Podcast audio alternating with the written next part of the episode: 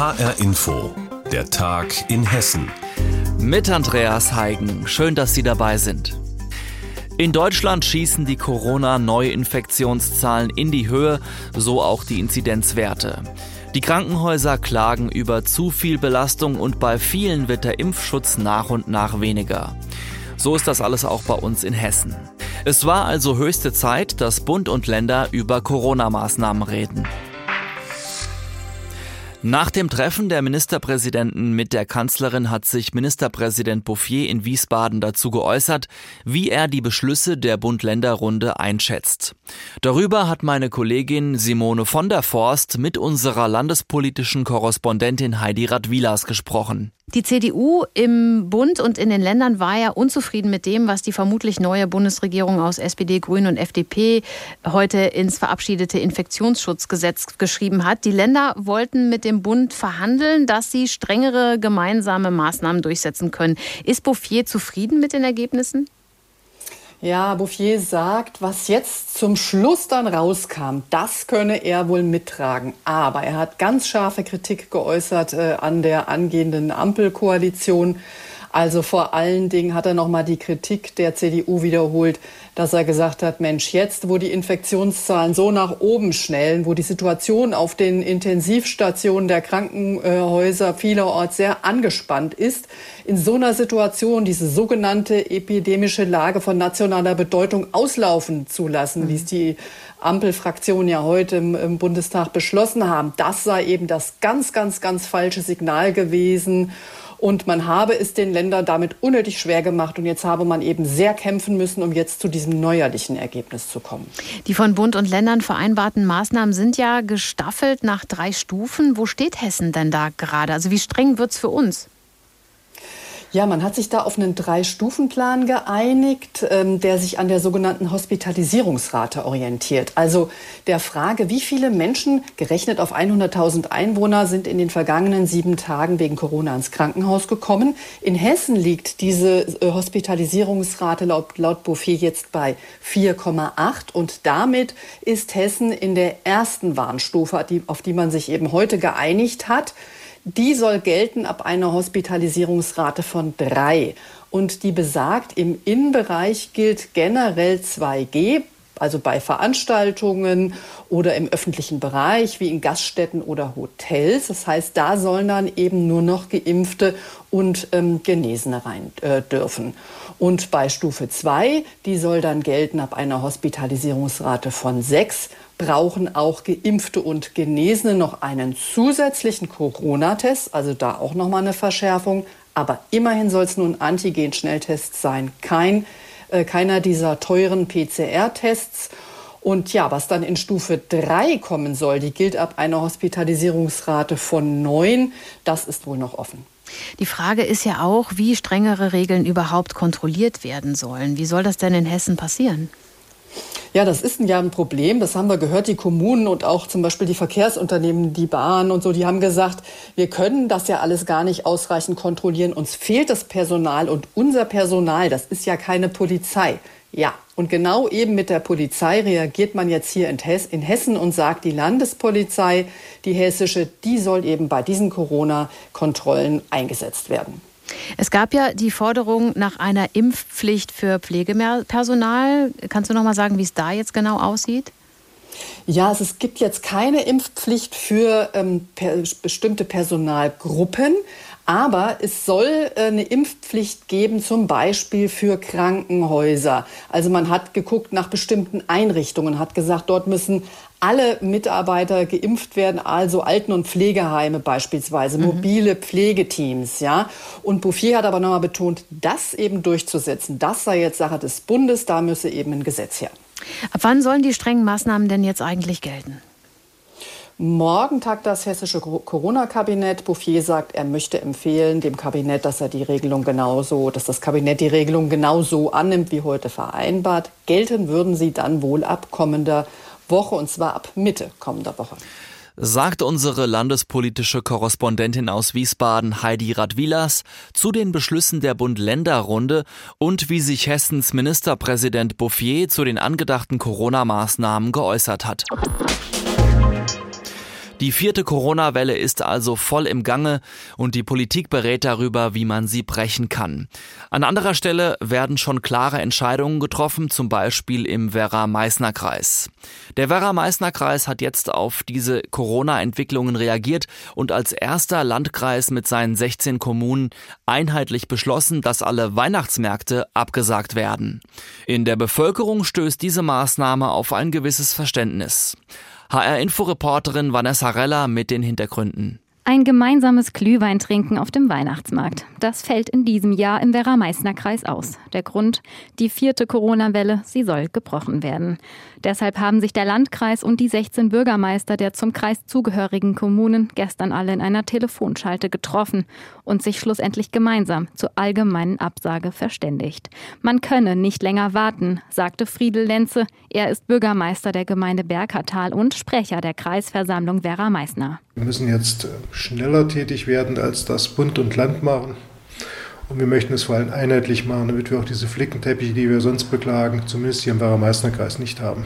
Die Inzidenz im Werra-Meißner-Kreis steht heute bei 214,9. Sie hat sich in den letzten 14 Tagen nahezu verdoppelt.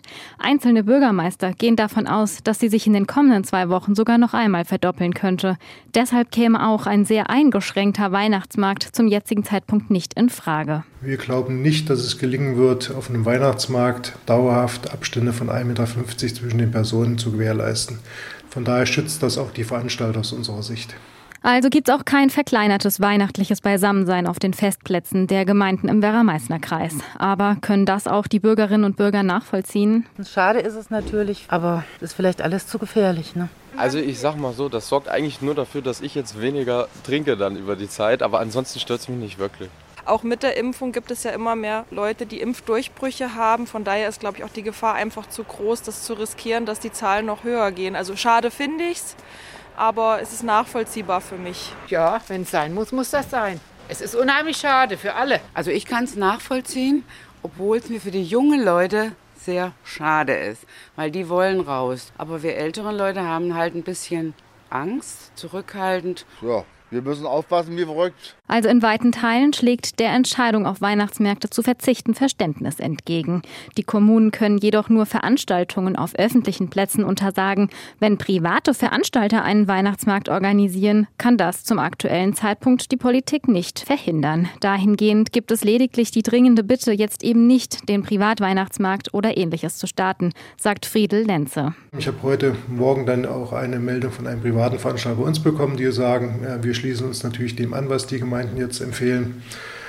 Ähm, ich glaube, es wäre für die Gastronomie und die Budenbesitzer schlimmer, wenn wir nochmal einen kompletten Lockdown kämen, als wenn wir jetzt ähm, auf solche Sachen verzichten. Die Entscheidung darüber, dass es im Werra-Meißner-Kreis keine Weihnachtsmärkte geben soll, die wurde übrigens einstimmig beschlossen. Alle 16 Bürgermeister der zum Kreis gehörenden Kommunen stimmten gestern mit Ja. Keine Weihnachtsmärkte im Werra-Meißner-Kreis. Zu gefährlich wegen hoher Corona-Zahlen. Vanessa Reller hat uns darüber berichtet. Wie lange wirkt der Übertragungsschutz nach einer Impfung? Warum kommt es zu Impfdurchbrüchen und wer ist davon betroffen? Warum ist Boostern in diesem Corona-Winter für alle wichtig? Das sind alles wichtige Fragen an die Virologen. Sandra Ziesek als Direktorin des Instituts für medizinische Virologie am Universitätsklinikum Frankfurt sowie Professorin für medizinische Virologie an der Goethe-Universität klärt über all das auf. Wir müssen jetzt mal schauen, wie lange die Drittimpfungen schützen vor Ansteckung und vor einer Infektion. Das weiß man noch nicht. Ich gehe aber davon aus, dass das zwar länger sein wird als nach zwei Impfungen, aber nicht dauerhaft. Sandra Ziesek vermutet, dass für spezielle Gruppen regelmäßige Booster nötig sein werden. Die Auffrischungsimpfung führt bei allen zu einem deutlichen Anstieg der neutralisierenden Antikörper und schützt vor der Weitergabe. Die Drittimpfung könnte also mithelfen, einen schlimmen Winter in Deutschland zu verhindern. Aber was ist mit den Menschen, die trotz Impfung krank werden und sogar ins Krankenhaus müssen? Es gibt ja immer diese Zahlen, 20, äh, 30 Prozent der Patienten auf Intensivstationen seien vollständig geimpft.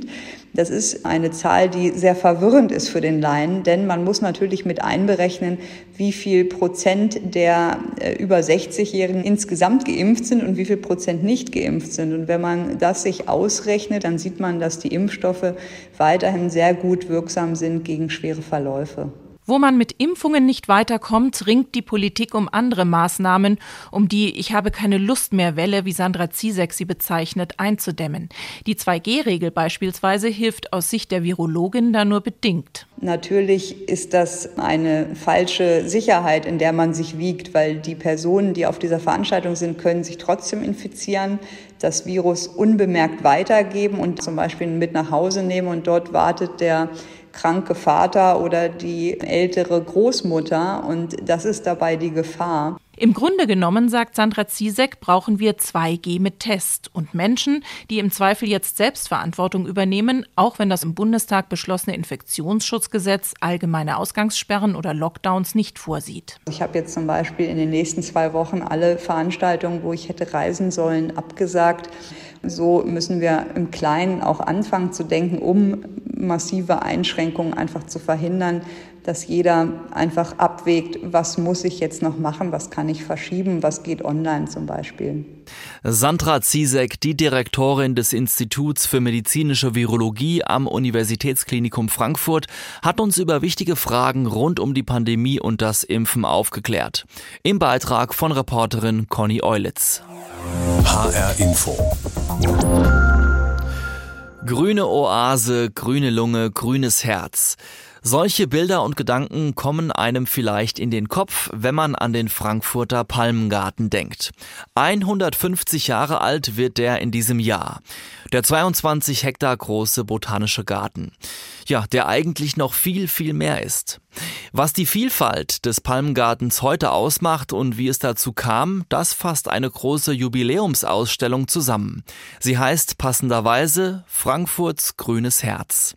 Und Stefan Hübner hat sie sich schon einmal angeschaut. Ein Rugbyball, eine Sauciere, eine Posaune, ein Kronleuchter und viele Pflanzen. All das ist in der Jubiläumsausstellung des Frankfurter Palmengartens zu finden und noch viel mehr. Das Hochrad fand ich total spannend, weil der Palmengarten war ja auch ein Ort des Sports. Hier gab es ja auch Sportplätze oder Tennisplätze. Sagt Frankfurts Dezernentin für Klima, Umwelt und Frauen Rosemarie Heilig von den Grünen. Sie war eine der ersten Besucherinnen der Ausstellung. Eröffnet wurde das grüne Tonikum des Rhein-Main-Gebiets vor 150 Jahren, 1871. Hinter ihm stand ein Bürgerverein, der wollte vor allem die wertvolle, zum Verkauf stehende Pflanzensammlung von Herzog Adolf von Nassau nach Frankfurt bringen. Landschaftsarchitekt Heinrich Siesmeier prägte die Anlage dann im französisch-englischen Stil.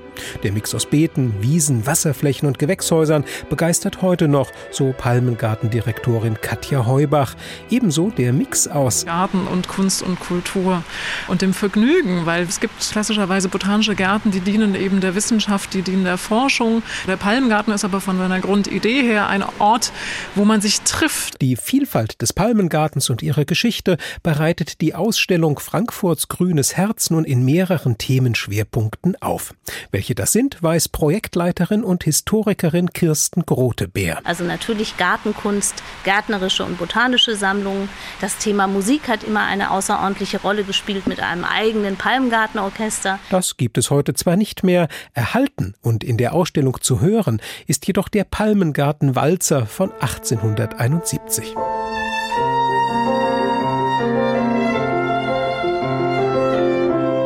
Und welche Themen spielen in der Ausstellung sonst noch eine Rolle? Das Thema Glanz und Gastlichkeit mit dem großen Gesellschaftshaus. Hier sind Prominente ein- und ausgegangen. Und dann natürlich Sport. Womit wir nochmal beim Hochrad sind. Natürlich gibt es noch sehr viel mehr Spannendes, Dramatisches und Kurioses aus 150 Jahren Palmengarten zu berichten. Tja, und sogar die Zukunft hat ihren Platz in der Ausstellung. Wie? Gehen Sie mal vorbei. Frankfurts grünes Herz. Die Ausstellung zum 150. Geburtstag des Frankfurter Palmgartens ist ab jetzt bis zum 16. März 2022 zu sehen. Und das war der Tag in Hessen. Mein Name ist Andreas Heigen und die Sendung finden Sie auch in der ARD Audiothek.